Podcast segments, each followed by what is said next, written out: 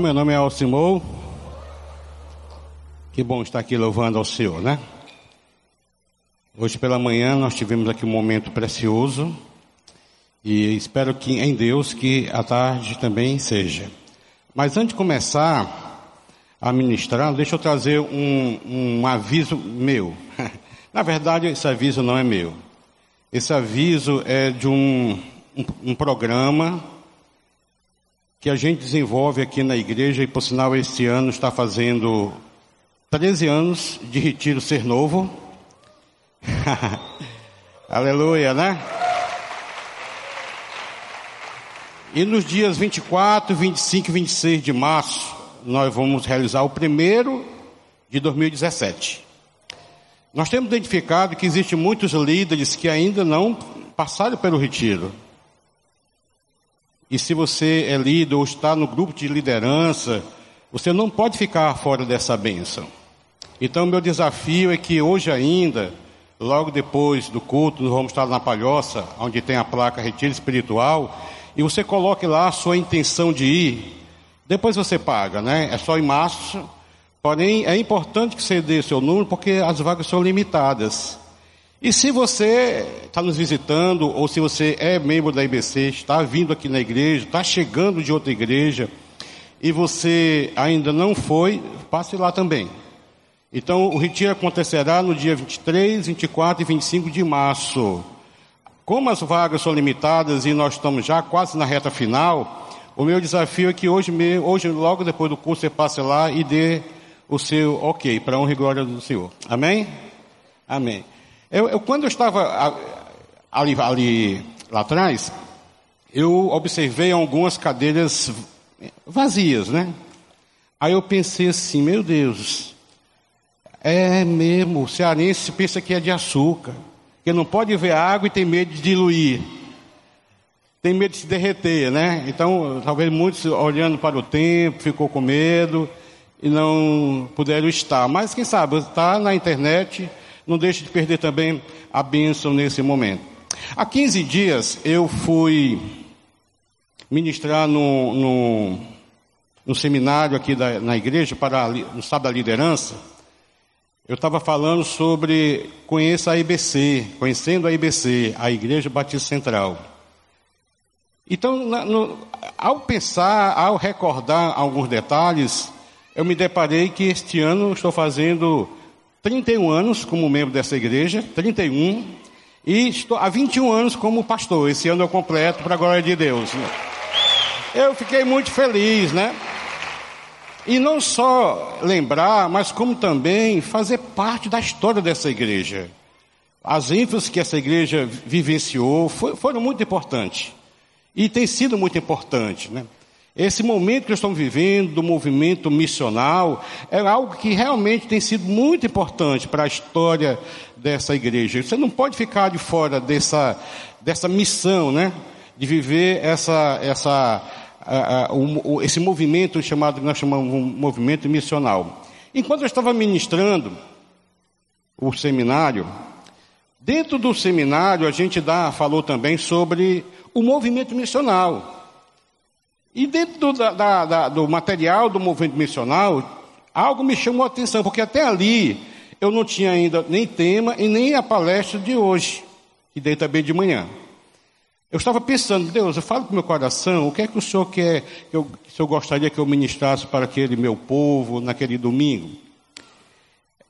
Foi, foi muito legal, porque no meio do, do, do da explanação, apareceu lá algo que disse, pronto, é, é como Deus falou assim, tá aí, fale sobre esse tema, né? É que Deus fala através da sua palavra, a palavra escrita, mas ele também fala através das circunstâncias. E justamente nessa, nessa tarde e noite, eu queria falar sobre justamente que Deus fala através da sua palavra e através da circunstância, das adversidades da vida. Porque falar em crise, nós vivemos num país que está em crise. E para onde a gente vai, a gente escuta crise. Crise, crise, crise, crise para cá, crise para lá. E tem hora que a gente não aguenta mais de tanto ouvir crise. Se liga a televisão, crise. Se liga um rádio, crise. Chega dentro da igreja, crise, né? eu acabei assim, acho que eu estou em crise da crise. Então nós estamos aqui nessa noite para entender um pouco do qual o propósito de Deus para a minha vida diante desse mundo que nós vivemos e que eu posso dizer que esse mundo que nós vivemos, ele é um mundo falho, é um mundo que não é perfeito, é um mundo que, na minha opinião, pessoal, ele não presta e não vale a pena esse mundo. Aproveitando que esse mundo tem essas características, que Deus falou para os seus discípulos: olha, eu não vou tirar vocês do mundo, não, certo? Eu vou orar para que vocês fiquem livres do mal. Porém, eu quero dizer uma coisa para vocês: não ame o mundo nem as coisas que há no mundo. Então, quer dizer, esse mundo não presta, que se prestasse, Deus mandava amar a esse mundo. Ele amou o mundo de tal maneira que deu seu único filho para que todos que nele crêem não morram, mas tenham vida eterna. Ele amou o mundo, mas ele não amou aquilo que nós temos vivido nesses dias. Ele amou nós, a humanidade que estava sem, sem direção. Então nós estamos aqui nessa noite para adorar a Deus, todos adorar a Deus, buscar a vontade de Deus para a nossa vida, para termos comunhão com o Pai, para buscar conselho, direção, instrução, para a nossa caminhada em rumo à nossa espiritualidade, mesmo em meio ao caos desse mundo que nós vivemos que não vale a pena. Tá certo? Então, queridas, Falamos de caos, de crise, é algo que não causa mais impacto para ninguém. Por quê? Porque a palavra crise, a palavra sofrimento, a palavra dor, é uma palavra que está na boca do povo, tá certo? Talvez a bola da vez na boca do povo. Sobretudo a crise de integridade. Que vivemos a crise no governo, Vivemos a crise na, no Congresso Nacional, na Câmara dos Deputados, nos poderes executivo, legislativo e judiciário, crise na família, nos relacionamentos familiares, até dentro da igreja estamos em crise também. Aqui no Brasil, milhares de pessoas estão desempregadas, nós temos vivido um momento onde a economia está estagnada, inflação corroendo a, a, a inflação, o nosso dinheiro, e podemos dizer que nós temos vivido dias especialmente difíceis, né? O apóstolo Paulo, quando ele escreveu para Timóteo, dando orientação para Timóteo, na segunda carta, no 2 Timóteo capítulo 3, versículo 1, parece que Paulo está vivendo hoje. Ou talvez nós estamos vivendo aquilo que Paulo viveu na sua época. Mas ele escreveu assim, ó, saiba disto, que nos últimos dias sobrevirão tempos difíceis. E algumas traduções terríveis, né? Eu usei a terríveis. Os homens serão egoístas, avarentos, presunçosos, presunçosos, arrogantes, blasfemos, desobedientes aos pais, ingratos, ímpios, sem amor pela família, irreconciliáveis, caluniadores, sem domínio próprio, cruéis, inimigo do bem, traidores, precipitados, soberbos, mais amantes dos prazeres do que amigos de Deus. Nós vamos ver muito isso nesses dias que, que vão passar no carnaval. Prazer pelo prazer. Tendo aparência de piedade, mas negando o seu poder, afasta-se também destes, né? Afasta também deste, disse a palavra de Deus, é o apóstolo Paulo escrevendo para o jovem Timóteo. Timóteo, aquele postulante a, a pastor, a, a discípulo de Paulo. Então, Paulo estava aqui dando uma orientação. E, e por isso eu, eu, posso dizer que nós estamos vivendo um tempo difícil. Pra, só para você ter uma ideia, hoje à noite, depois que a gente dormir, um bilhão de pessoas no mundo vão dormir com fome. Sabe o que é um bilhão? Mil milhão de pessoas vão dormir com fome. Na Síria, Existem crianças que estão comendo folha seca de árvore só para enganar a fome. Aqui no Brasil, enfrentamos uma crise sem precedente. Por exemplo, o noticiário nos traz todo dia a informação de tiroteios, morte de gangues rivais, militares sendo mortos todo dia, pai matando filho, filho matando pai, marido matando esposa, esposa matando filho, estrupos para cima e para baixo. E quando a gente olha para essa situação, não tem outra sensação de dizer: esse mundo não tem jeito. esse mundo não tem jeito. E a sensação que bate no nosso coração é de desânimo, desamparo e uma grande insegurança. Podemos dizer, queridos, que existe dois tipos de crise. Crises. A crise externa, que é aquela crise que está lá fora, aquela crise que é, é, podemos estar vivendo ela ou não, mas ela está lá fora. Por exemplo, a crise aterroradora da própria, do Oriente Médio está acontecendo na Síria, na, no Líbano, na Turquia, Afeganistão, no Paquistão, no Iraque, etc. Não sofremos tanto essa crise como aqueles que estão vivendo lá no Oriente Médio. Porém, essa crise existe, tá certo? Nós não podemos estar sofrendo tanto essa crise. Então, ah, essa é a crise que nós falamos, crise externa, tá? externa. Também temos a crise interna. Essa crise, sim, tem a ver comigo e com você tem a ver com cada um de nós. A crise que eu, que eu passo, a crise que eu vivo, a crise que você vive, certo? E essa crise, tá certo, nos leva muitas vezes a, a, a pensar de forma diferente sobre o mundo que nós, nós vivemos.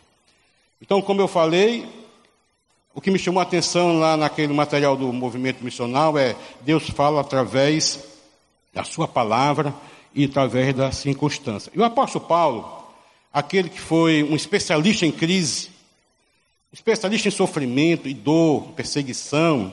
Ele escreveu à igreja de Coríntios, no capítulo 4, 2 Coríntios capítulo 4, no versículo 16 e 17, dizendo assim, ó, por isso não desanimamos, porque muitas vezes quando a gente está sofrendo, a gente fica desanimado, né? O apóstolo Paulo está dizendo assim, ó, por isso não desanimamos, embora é, exteriormente estejamos a desgastar-nos interiormente, estamos sendo renovados a cada dia. Pois os nossos sofrimentos, leves e momentâneos, sabe o que é que o apóstolo Paulo estava falando, leves e momentâneos? Talvez muitos de nós não passa nem um texto do que ele passou, estaria descabelados. Porém, ele considerou aquele sofrimento que ele passou, que todos nós sabemos, foi perseguido, ele foi preso, foi chicoteado, ameaçado, né, passou fome, ele foi preso no caça de menor, onde fedia bastante. Ele falou sofrimento leves e momentâneos. Sabe por que, que Paulo qualificou aquele sofrimento como leves e momentâneo?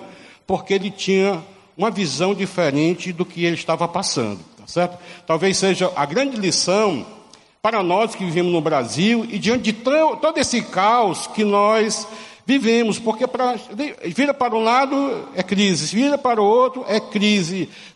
Nós não sabemos mais em quem confiar. Olha o que, é que o apóstolo Paulo diz aqui. Com sofrimento leves e momentâneo, estão produzindo o sofrimento que ele estava passando, para nós uma glória eterna que pesa mais do que elas. Assim, fixamos os olhos naquilo que se vê, mais do que não se vê. Pois o que se vê é transitório, mas o que não se vê é eterno. Sabe o que, que o apóstolo Paulo estava falando? Porque muitos de nós, sabe o que é que acontece? Acaba tão envolvido com o sofrimento, com a dor, com a tribulação, com a crise, que não conseguimos ver além da crise. Então nós ficamos paralisados, ficamos desanimados. Por isso ele começa a dizer: não desanimamos, tá certo? Porque esse, esse, esse sofrimento é, é leve, comparando com o que nós vamos ganhar, com o que nós vamos usufruir, com aquelas as coisas eternas que são invisíveis, que são as promessas de Deus para as nossas vidas. Note que o apóstolo Paulo, ele tinha uma forma diferente de passar e viver a crise, o sofrimento, né? Por quê? Porque ele olhava de forma diferente e por isso ele vivia também de forma diferente. Ele escrevendo ainda para a igreja de Coríntios, em 2 Coríntios capítulo 4, versículos 6 a 10, ele diz assim, ó, de todos os lados somos perseguidos. Olha aqui. Sabe o que é de todos os lados? É mais ou menos o que nós estamos vivendo hoje a gente vai para todos os lados é crise. É crise na escola, é crise na saúde, é crise ah, ah, de segurança, é crise na educação, crise de todo lado. Então o apóstolo Paulo falou assim, ó, de todos os lados nós somos perseguidos, mas não estamos desanimados. Ficamos perplexos, mas não desamparados. É verdade, querido. Tem hora que a gente fica, meu Deus, por que isso, né? Somos perseguidos, mas não somos abandonados. Porque a sensação, quando a gente está passando pelo momento, é pensar que Deus não está vendo, Deus, sabe, não está nem aí. Não. O apóstolo Paulo tinha a visão correta, tá certo? Nós somos perseguidos, mas não somos abandonados. Abatidos. Porque muitas vezes a, a informação chega, o coração fica triste, a gente fica abalado, fica. Meu Deus, por que tanto, tanto, tanto isso, né?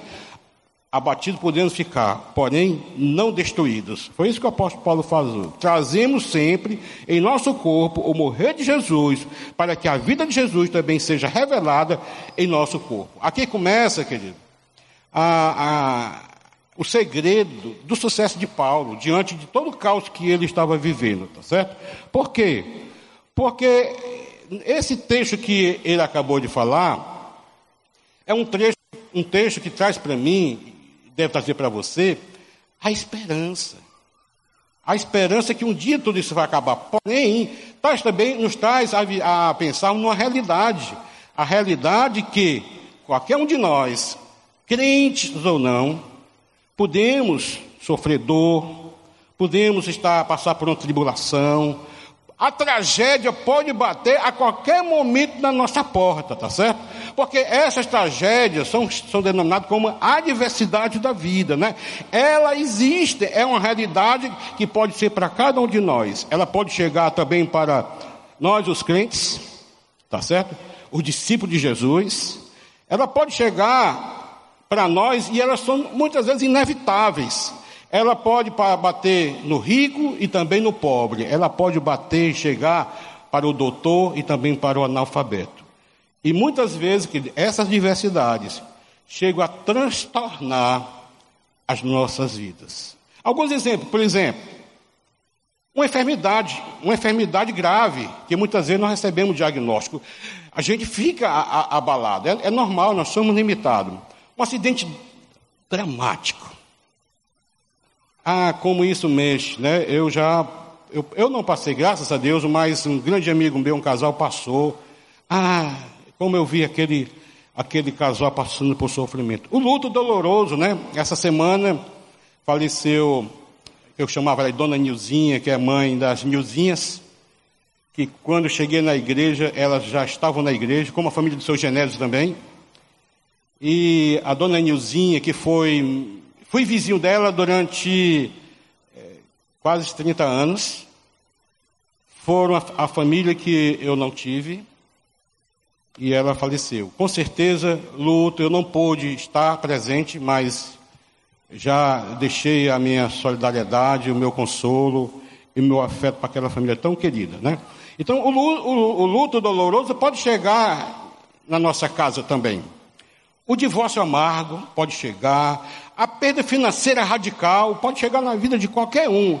E, e pode chegar também uma, uma situação que nem imaginávamos passar. Podemos estar passando. Ela se instala e muitas vezes gera em nós sofrimento. Paulo aqui está falando nesse texto justamente qual o problema do sofrimento. Por quê? O problema do sofrimento é algo discutido nos meus filosóficos e nos meus teológicos. Nas academias se fala muito sobre o sofrimento. Existiu um filósofo grego chamado Epicuro.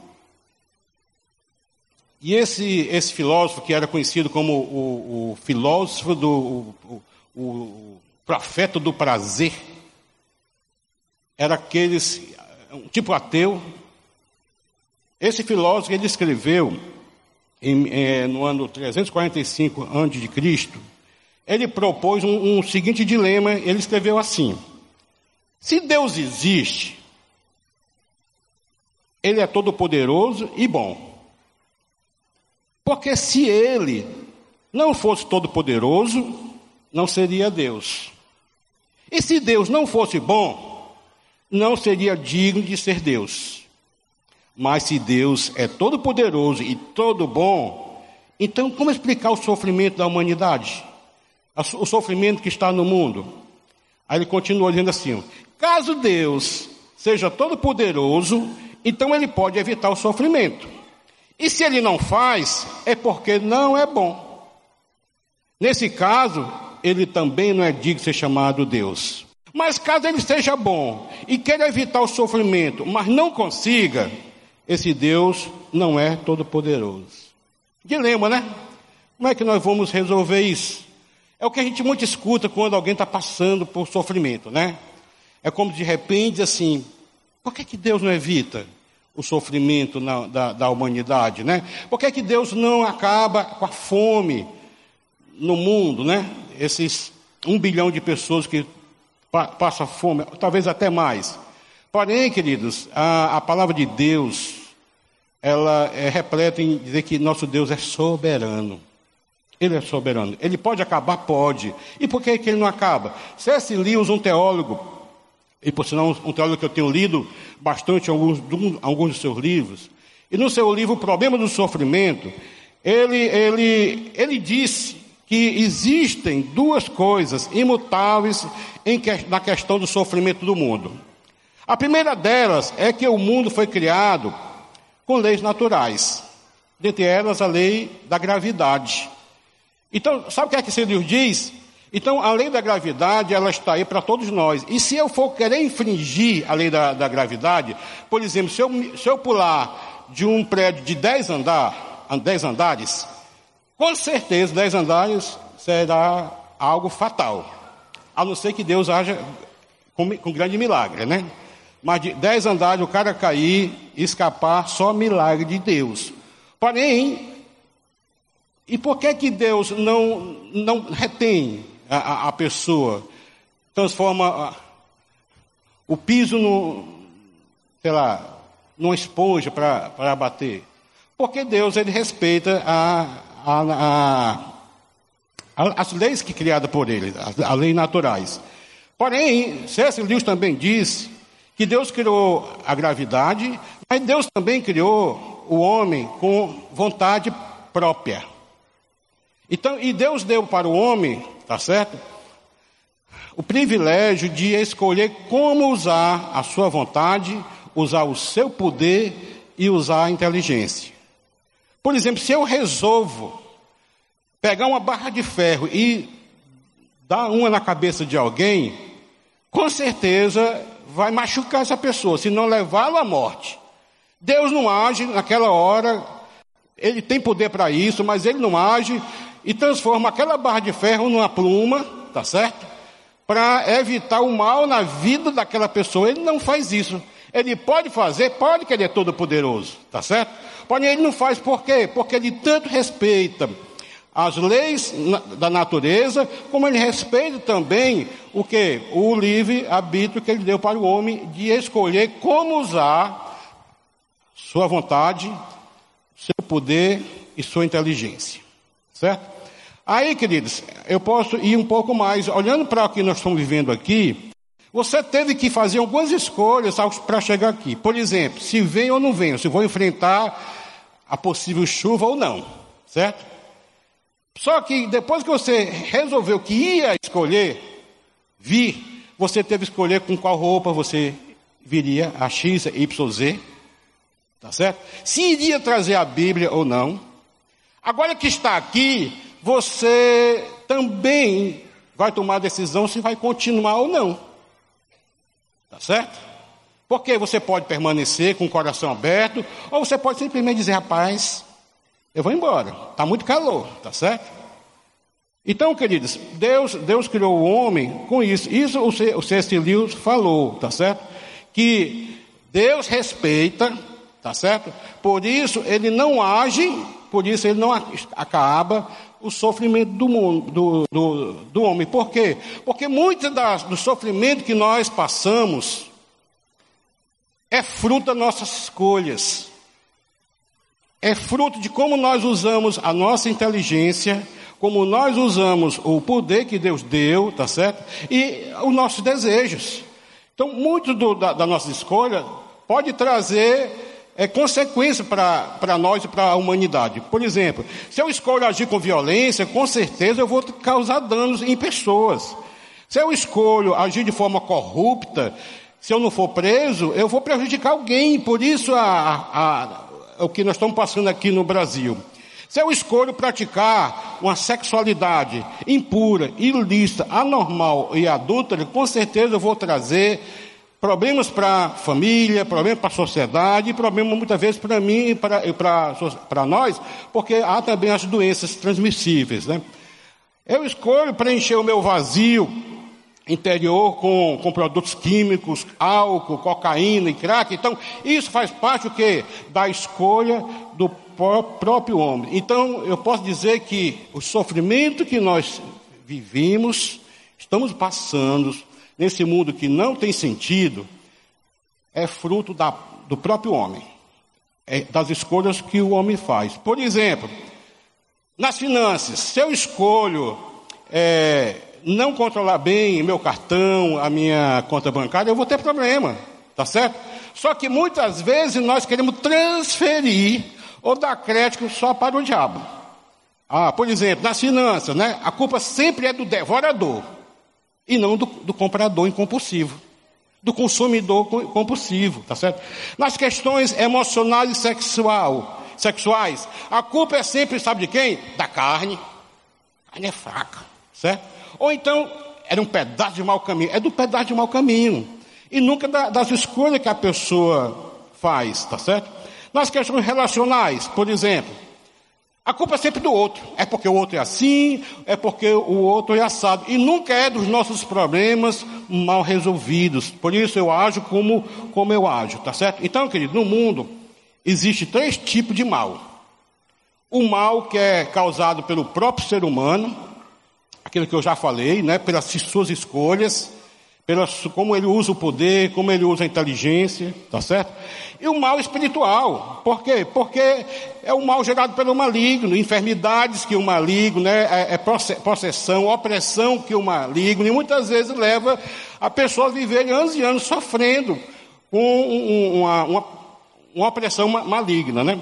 E, mas também existe o mal natural, esse mal natural é o mal causado pela própria natureza, ou seja, são os terremotos, os tsunamis da vida, os raios, enchente, falta de chuva e etc, etc, etc. Agora, querido, como é que eu e você nos relacionamos com Deus diante dessa realidade do sofrimento, tá certo? E muitas vezes nós agimos com Deus, sabe como? Baseado no tipo uma Sabe aqueles românticos que pegavam uma, uma flor, aí dizia, bem me quer, mal me quer, bem me quer, mal me quer. Tipo uma roleta russa, certo? Muitas vezes nós relacionamos com Deus baseado mais ou menos assim, bem me quer, mal me quer. Aí, em vez de ter a visão que o apóstolo Paulo tem, a gente começa a o quê? A culpar Deus, certo? Por exemplo, como é que nós agimos com relação a, é, nessa questão? Passei num concurso, bem me quer, certo? Eu ia para um jantar romântico com meu amor, o pneu furou, mal me quer, certo? Por quê? Porque muitas vezes o pneu fura, a gente quer colocar a culpa em Deus ou no diabo. Agora eu quero dizer para vocês que o diabo não fura pneu e nem Deus fura pneu, mas Deus usa o pneu furado para nos ensinar muitas coisas, certo? Aí o que é que acontece? Fui jogar futebol, levei um, uma queda, quebrei o pé, mal me quer. Tá certo? O relacionamento acabou, mal me quer, e assim, e assim por diante. Amado, amados, a nossa relação com Deus não pode ser baseado nas circunstâncias que nós vivemos. Tá certo? O apóstolo Paulo, ele foi um grande exemplo para nós nesse sentido. Por exemplo, a relação que bate um vento bom, aí você diz assim: bem me quer, Deus me ama. Mas quando bate um relacionamento ruim, ou bate um vento ruim, tá certo? Que pode bater na vida de qualquer um de, qualquer um de nós, tá certo? Seja espiritual ou não, bate também, tá certo? Nós somos sujeitos. Aí nós falamos assim: mal me quer, Deus não me ama. Então, Deus só ama quando Ele está abençoando, só, queridos que Deus, o Deus que eu creio, o Deus da Bíblia, é o Deus que fala através da palavra, mas Ele fala também da, através das circunstâncias para as nossas vidas. Agora, sabe que muitas vezes a gente não dá ouvido à palavra de Deus, aí ele vai na outra linguagem dele, chamada de circunstância, para trazer o quê? A gente meio cabisbaixo, no finozinho, né? E a gente volta que é uma beleza, né? Porque quando estamos passando por uma, uma tribulação, por um, um sufoco na vida, olha, a gente corre para onde? A gente vive espiritual, mais espiritual ainda. A gente corre para a presença de Deus, Senhor, me abençoa, o Senhor me faz isso por mim, tá certo? Então, queridos, os olhos de Paulo eram os olhos que estavam diante daquela realidade e não ficava paralisado. Ele não ficava paralisado nas, nas evidências que ele estava vivendo, na realidade que ele estava vivendo, nas crises que ele estava vivendo e, so, sofrendo. Por isso ele escreveu a Filipenses, aos Filipenses no capítulo 1, no versículo 12 ao 14, que diz assim, ó, Quero que saiba, irmãos, que aquilo que me aconteceu tem, tem como, ao contrário, servido para o progresso do Evangelho. Como resultado, tornou-se evidente a toda a guarda do palácio e a todos os demais que estão na prisão por causa de Cristo. E os irmãos, em sua maioria, motivados no Senhor pela minha prisão, olha aqui, estão anunciando a palavra com maior determinação e destemor. Então, queridos, sabe, sabe o que o apóstolo Paulo está dizendo aqui? Não, não, não, olha, não olha assim, não. Deus permitiu. Por quê? Porque Deus permite, certo? Ele permite acontecer algumas coisas em nossas vidas, certo? Por quê? Porque Ele quer nos ensinar. Ele tem ensinamentos para as nossas vidas. Então, queridos, não esqueça que o sofrimento que podemos estar passando, crise ou caos que podemos estar passando, ele pode gerar em nós algumas coisas boas também, tá certo? O que é que o sofrimento pode gerar no, no ser humano, né? Primeiro, o sofrimento gera em nós compaixão. Porque nada melhor do que alguém que passou por aquela experiência, por aquele momento e teve experiência de uma perda de um ente querido, do que para consolar aquele outro. Nada é melhor do que um adicto, né? Que sabe o que é dependência química, ou um alcoólatra que sabe o que é ser dependente do álcool, para falar para o outro alcoólatra e outro dependente químico. Nada melhor do que alguém que passou por uma traição, certo? Para falar, para consolar alguém que passou por uma, uma, uma, uma traição. E assim por diante. Então, a, o sofrimento que, se, que podemos estar passando, ele pode servir, pode gerar em nós compaixão, entender que o outro é pecador, é desgraçado e todos nós carecemos da glória de Deus, como disse o apóstolo Paulo. Então, o, o, além disso, além do sofrimento gerar em nós compaixão, o sofrimento também pode gerar em nós, deve gerar em nós um caráter aprovado, ou seja, experiências, como eu já falei. Paulo escrevendo aos Romanos, no capítulo 5, no versículo 1 ao 4, ele diz assim: ó. Justificado, pois, mediante a fé, temos paz com Deus por intermédio de nosso Senhor Jesus Cristo. Por intermédio de quem obtivemos igualmente acesso, pela fé, a esta graça na qual estamos firmes e gloriamos na presença da glória de Deus. E não somente isto, mas também nos gloriamos nas próprias que? tribulações. Olha aqui, olha aqui quem tem a visão correta. Glória nas tribulações, sabendo que a tribulação produz perseverança. Não é para desistir, né? Não é para desistir, pelo contrário.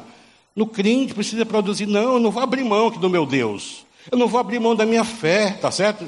Não, eu, eu vou continuar. Está doendo, tá, mas eu, eu, eu tenho que estar com os olhos naquelas coisas que não se vê, tá certo? E a perseverança é experiência. E algumas traduções, caráter aprovado. E a experiência é esperança. Sabe por quê, querido? Porque uma das coisas também que a, a a tribulação, o sofrimento, o caos pode causar na minha vida, na sua vida, é uma fé amadurecida. E às vezes nós amadurecemos. Quando passamos por lutas, quando passamos por dificuldade, né? O que Paulo está dizendo aqui é o seguinte: quando passarmos por uma tribulação, ela vai desenvolver em nós caráter aperfeiçoado e uma fé madura. É isso que, que quando a palavra de Deus ela não traz, porque a fé vem pelo ouvir, e ouvir o quê? A palavra de Deus. E muitas vezes nós não damos ouvidos. Aí Deus manda a tribulação. Aí Deus manda a crise para que o povo se renda, para que o povo se humilhe, para que o povo ame, para que o povo o busque para a glória do Senhor. Querido, quando Jesus esteve vivendo aqui na terra, a primeira coisa que eu, que eu quero repetir é que quando Deus encarnou e veio como homem aqui na terra, tá certo? Ele não veio para essa terra, para esse mundo, e viu que esse mundo que qual, a qual ele criou não é o mundo que ele quer para cada um de nós. Um mundo corrompido, tá certo? Então, é por isso ele interveio no sofrimento da humanidade. Quando ele viu a fome daquela multidão, ele teve esse compadeceu, diz o texto, né? E ele multiplicou os pães e os peixes. Quando ele viu as enfermidades da vida do, do ser humano, ele curou cegos, ele curou leprosos, ele curou aleijados. Quando ele, ele viu as pessoas desesperadas, ele consolou. Quando ele viu as pessoas endemoniadas, ele libertou os que estavam no cativeiro. Então Jesus, então meus amados, Jesus ele veio dar propósitos para aquele que estava vivendo sem propósitos. Você já parou para pensar assim, qual é o propósito de Deus para a sua vida? Qual o propósito de Deus para você estar aqui vivendo nesse mundo que está em crise, nesse Brasil que está em crise? Nesse Brasil que a gente olha para um lado, olha para o outro, ninguém vê um, uma saída muitas vezes, né? Qual é, é o propósito de Deus para tanto sofrimento nesse mundo que não tem sentido, né? Eu queria trazer aqui, pelo menos, três pensamentos sobre qual é o propósito de Deus, tá certo? Para esse mundo que não tem sentido, mas nós estamos vivendo nesse mundo, né? É, três perspectiva, perspectiva bíblica daquilo que Deus tem para, cara, para cada um de nós nesse mundo em que vivemos. A primeira é, perspectiva é a perspectiva do passado. Paulo escrevendo aos Romanos no capítulo 8, no versículo 29, ele falou assim: Pois aquele que de antemão conheceu, também o predestinou, para ser que conforme a imagem de seu filho Jesus, a fim de que ele seja o primeiro entre muitos. Sabe o que, é que Paulo está dizendo aqui nesse texto aqui aos Romanos, certo?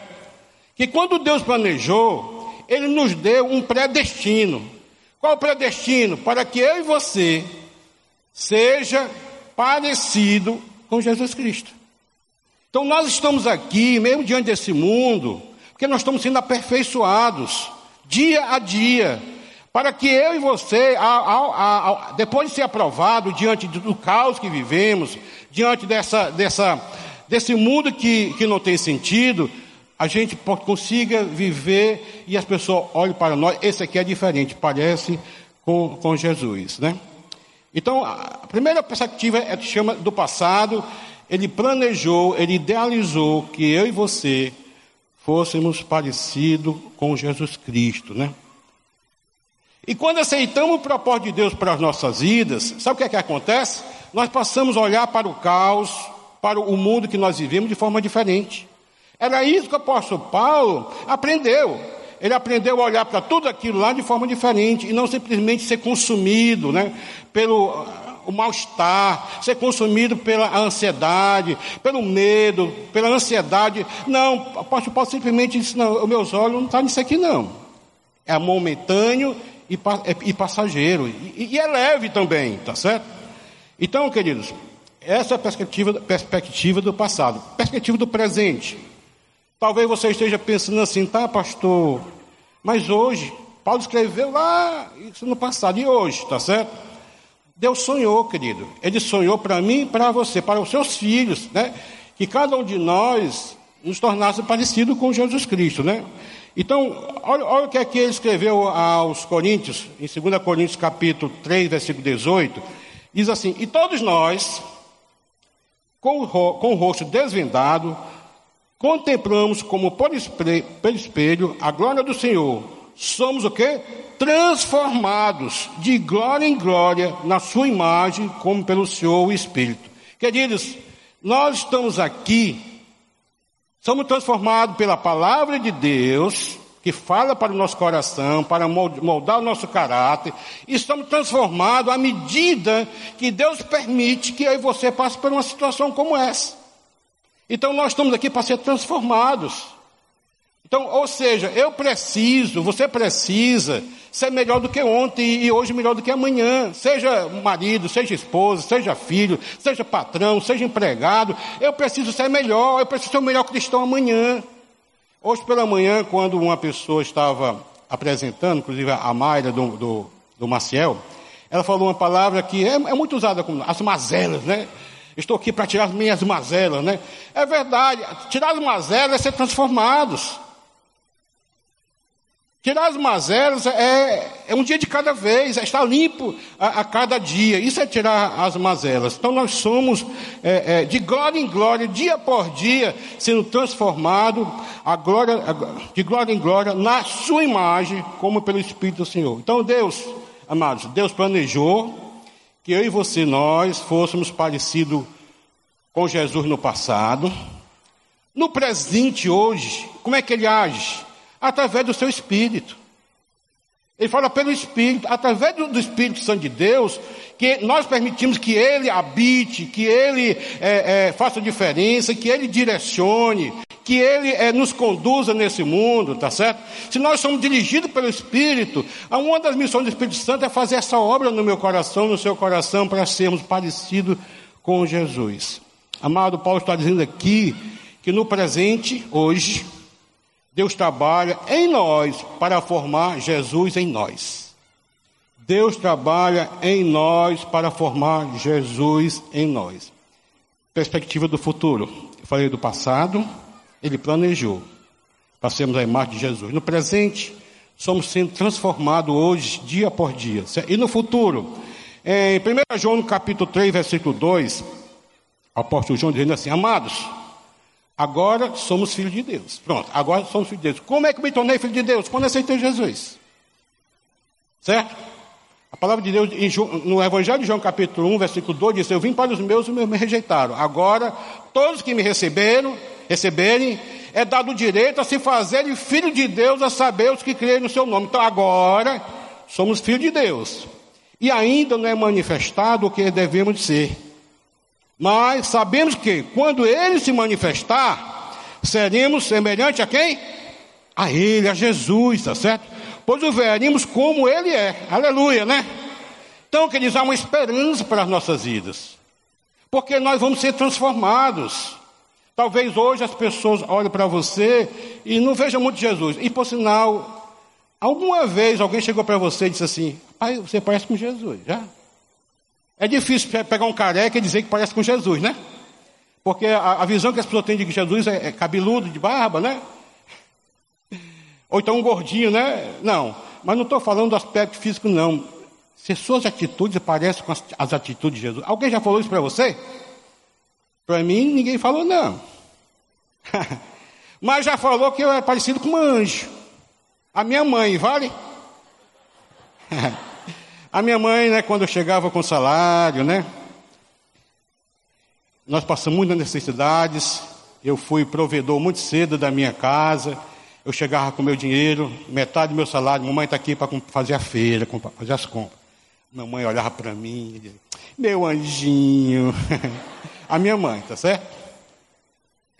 Querido, não é no aspecto físico, certo? Mas nas atitudes. Nós precisamos parecer com Jesus Cristo. Porque ele foi um modelo de ser humano. Embora 100% é, divino, mas 100% também humano.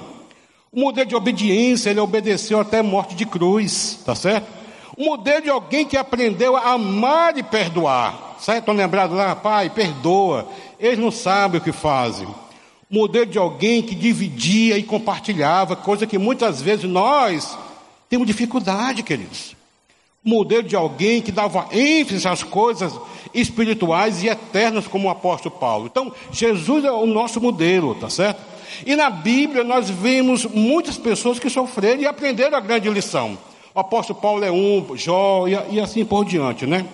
Eles entenderam que Jesus não veio deixar para uma religião para sermos religiosos, mas ele, eles entenderam que Jesus veio deixar um jeito de ser gente. Um jeito de ser gente. Então, minha pergunta é: o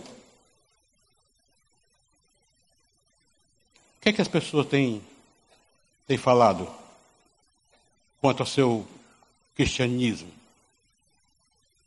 Até que ponto as suas atitudes refletem a glória do Pai? Porque, olha ali, ó, Deus Pai olhou para Deus Filho, ou Deus Homem, né? Aquele a quem eu e você precisamos parecer. E lá em Mateus capítulo 3, versículo 17, ele diz assim: ó, Este é meu filho amado, em quem tenho grande alegria. Deus quer olhar para mim e para você e quer usar essas mesmas palavras. Será que tua vida tem levado, a minha vida tem levado alegria ao Pai, como Jesus dava alegria para o pai, como Daniel dava alegria para o pai, como Josué deu, é, deu, deu, alegria para o pai, como José deu alegria para o pai, homens que aprenderam tudo sobre o que estou falando aqui. Eu queria trazer aqui duas ideias sobre aquele que nós precisamos ter como modelo, que é Jesus. A vida de Jesus, segundo o, o próprio ensino de Jesus, tá certo? Então, posso dizer que Jesus a, a vida de Jesus era vivida para fazer a vontade do Pai. Então, queridos, quando ele falou lá em João capítulo 4, versículo 34, ele fala assim, ó, Jesus, ó, a minha comida é fazer a vontade daquele que me enviou e realizar a sua obra.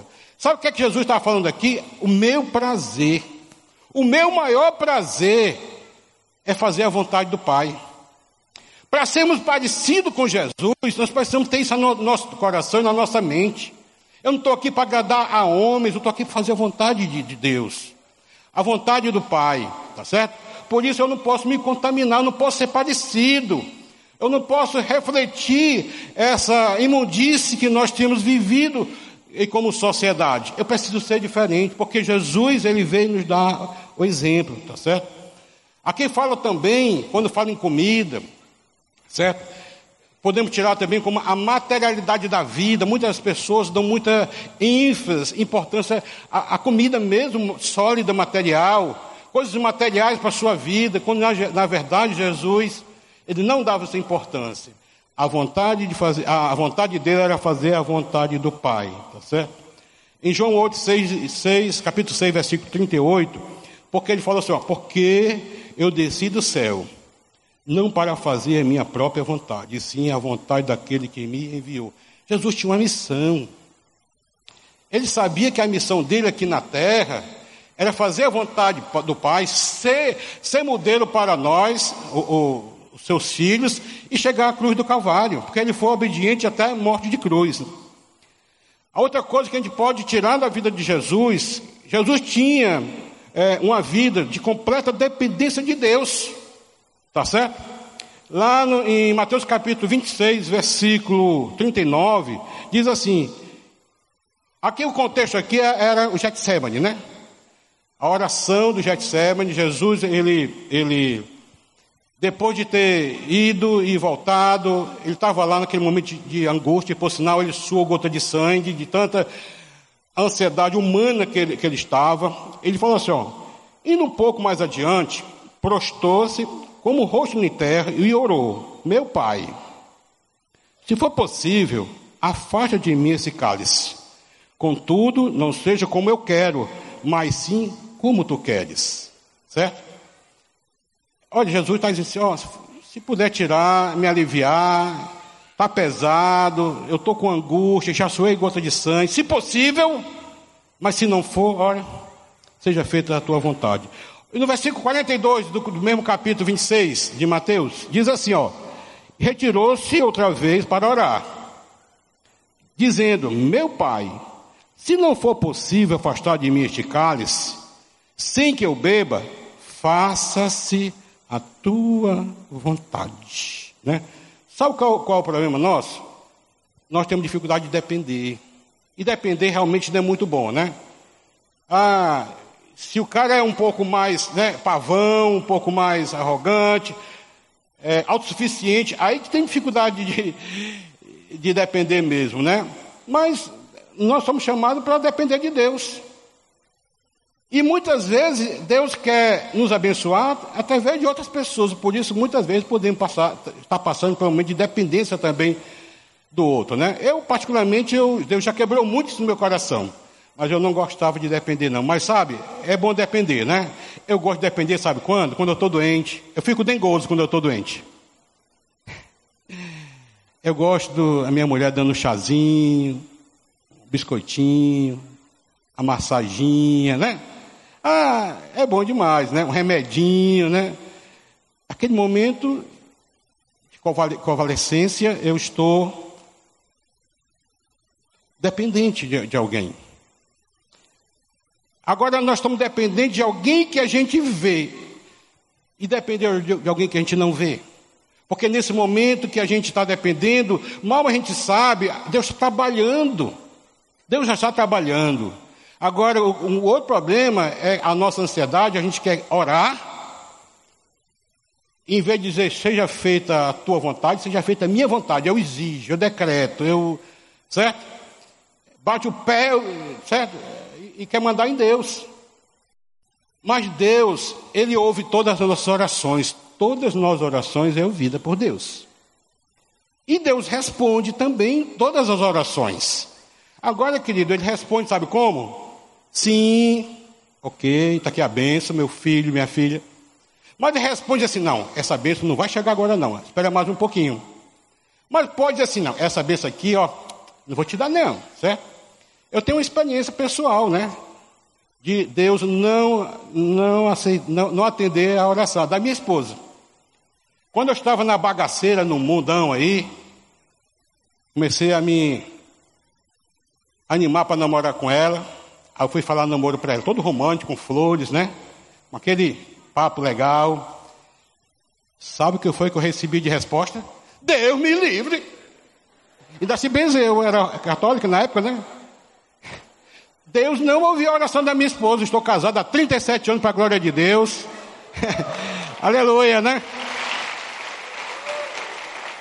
Deus não atende toda oração. Ele tem poder? Tem, mas ele tem também, ele é soberano.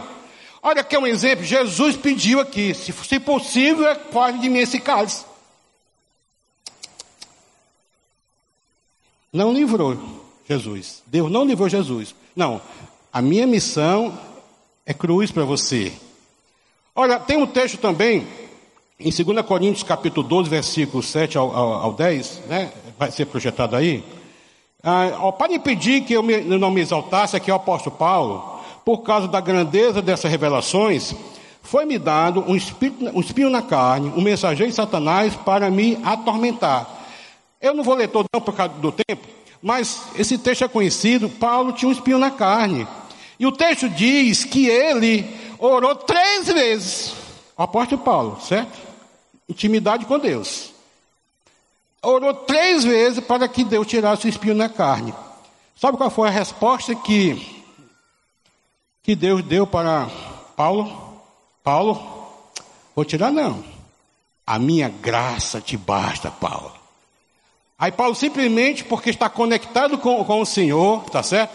Está aprendendo com a circunstância, está aprendendo com o sofrimento, ele diz, tá, eu queria que tirasse o espinho na carne, mas já que não é possível, eu vou viver na tua graça em nome de Jesus, né? Então, querido, esse é um grande ensinamento para mim e para você. Certo? É viver na perspectiva, tá certo? Do, do reino. Por isso o apóstolo Paulo ele falou lá, dizendo assim: olha, eu não vou olhar para isso aqui, não. Eu não vou colocar meus olhos nisso aqui. Eu não vou fixar meus olhos no que eu estou passando, não do que eu estou vendo. Eu vou fixar, eu vou fixar, sabe que nos olhos do que eu não estou vendo, porque Deus tem promessa para nós. Esse mundo que nós estamos vivendo, ele vai mudar um dia. Vai melhorar um dia, tá certo? Lá em João capítulo 16, versículo 33, Jesus disse assim para os discípulos: Eu lhe disse essas coisas para que em mim vocês tenham paz. Neste mundo vocês terão aflições. Contudo, tenham ânimo eu venci o mundo, né? Em João capítulo 14, versículo 1 ao 3, Ele fala assim: ó, olha aqui, que coisa fantástica, certo? Talvez você esteja passando por uma tribulação, está incomodando, o espinho está aí, tá certo? Ansiedade, afasta de mim, Senhor, passa esse cálice de mim, como Jesus falou. Olha aqui que Jesus falou é, para os seus discípulos: Não se turbe o vosso coração, o coração de vocês. Creio em Deus, creio também em mim. Na casa de meu pai há muitos aposentos, há muitas moradas, né? Se não fosse assim, eu não lhe teria dito: vou preparar lugar.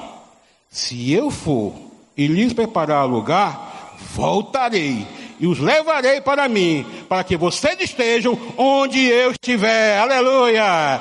Sabe por quê, queridos? Esse mundo vai passar. É, é nisso aqui que eu e você nós precisamos colocar os nossos olhos. Certo? É baseado nessa, nesses ensinamentos que nós precisamos viver o nosso relacionamento com Deus. Tá certo? E não é o bem me quer, não é o mal me quer, tá certo? Não é a circunstância, ela dificulta um pouco a nossa vida aqui, tá certo? Mas é possível você tirar os olhos da circunstância e colocar no Senhor, porque Ele tem algo bem melhor para mim e para você. O apóstolo Paulo, o apóstolo Paulo aprendeu através das circunstâncias adversas, né? Mas ele também deixou uma palavra para mim e para você. Sejam meus imitadores, como eu sou de Cristo. Nós precisamos imitar aqueles que precisam ser imitados, aqueles que conseguiram é, é, ser semelhantes a Jesus, ter características semelhantes a Jesus, mesmo sendo pecadores, como o apóstolo Paulo. E com relação à circunstância, ele pediu para que sejamos imitadores dele, e com relação à circunstância, ele falou assim: eu aprendi a viver contente em toda e qualquer situação. Queridos, eu sei que falar quem não está vivendo a, a crise é uma coisa. Porque aquelas pessoas que vão dormir hoje com fome, com certeza estão sendo machucadas pela fome, tá certo? Mas Deus sabe a fome que essas pessoas estão passando, como Deus sabe o problema que você está passando, a dificuldade que você está passando. Então, a casa, ele foi preparar uma casa. Então, a nossa esperança está naquilo que a gente não vê, mas são promessas de Deus para as nossas vidas. Ele vai voltar. Ele vai estar conosco. Então, e quando ele estiver conosco, tudo isso vai passar um dia. O mundo será outro mundo, o homem será outro homem, mas Deus continuar será o mesmo Deus. O Deus de Paulo, o Deus de José, o Deus de Daniel e o nosso Deus. Amém? Enquanto isso, queridos, nós precisamos aprender a viver com as circunstâncias. Ela nos ensina. Vamos tirar lições. Vamos pedir a Deus que tire, alivie Tá certo? Não é, nós não somos masoquistas de ficar curtindo a, o, o momento de sofrimento. Mas nós vamos entregar ao Senhor, entendendo que Ele veio para nos dar esperança. Nós estamos aqui para ser aperfeiçoados e parecidos com Jesus. E para ser parecido com Jesus, nós precisamos tirar o foco naquilo que não é modelo para nós. Esse mundo não é modelo para nenhum de nós mas nós temos um mundo ao qual nós vamos viver. Ele vai estar no meio de nós. Ele tabernaculará no meio de nós, diz a palavra de Deus. Um dia nós vamos estar face a face com, com Jesus. Um dia as enfermidades vão acabar, as dores também, a tristeza também, as traições também. Um dia a angústia vai passar, a depressão vai passar, Tá certo? Tudo isso que nós temos vivido, que nos atormentam, que traz caos para a nossa vida, vai passar um dia. Nós, os discípulos de Jesus, precisamos estar olhando as coisas que não se vê. Vamos orar? Ó oh, Senhor, obrigado, Pai. Com certeza, Teu Espírito já falou no coração aqui nessa noite como falou hoje pela manhã, como falou para o meu coração. E o grande ensinamento, Senhor, é que nós precisamos querer ser parecido contigo. Nós precisamos tomar decisão. Usar o nosso desejo de forma correta, Senhor. O desejo, Senhor, de estar buscando todos os elementos que nós precisamos e colocar em prática para refletir a tua glória, Senhor, dia por dia. Então nos faz assim, ao sairmos daqui, Senhor, que teu Espírito Santo possa estar nos direcionando, Senhor. Aquelas coisas que precisam ser removidas das nossas vidas, Senhor. Que não reflete a pessoa de Jesus. Aquelas coisas que precisam ser adicionadas, Senhor, nas nossas vidas, Senhor, para refletir a vida de Jesus. Então, Pai, nos faz, Senhor. E nos faz também tirar o, o, o olhar, Senhor, na materialidade da vida, Senhor. Aquilo que é, a gente come e depois dissolve, Senhor. Então, nós não queremos, Senhor, ter fome de comida material, mas fome da tua palavra e fazer a tua vontade, Senhor. Então, eu coloco a minha vida, a vida dos amados aqui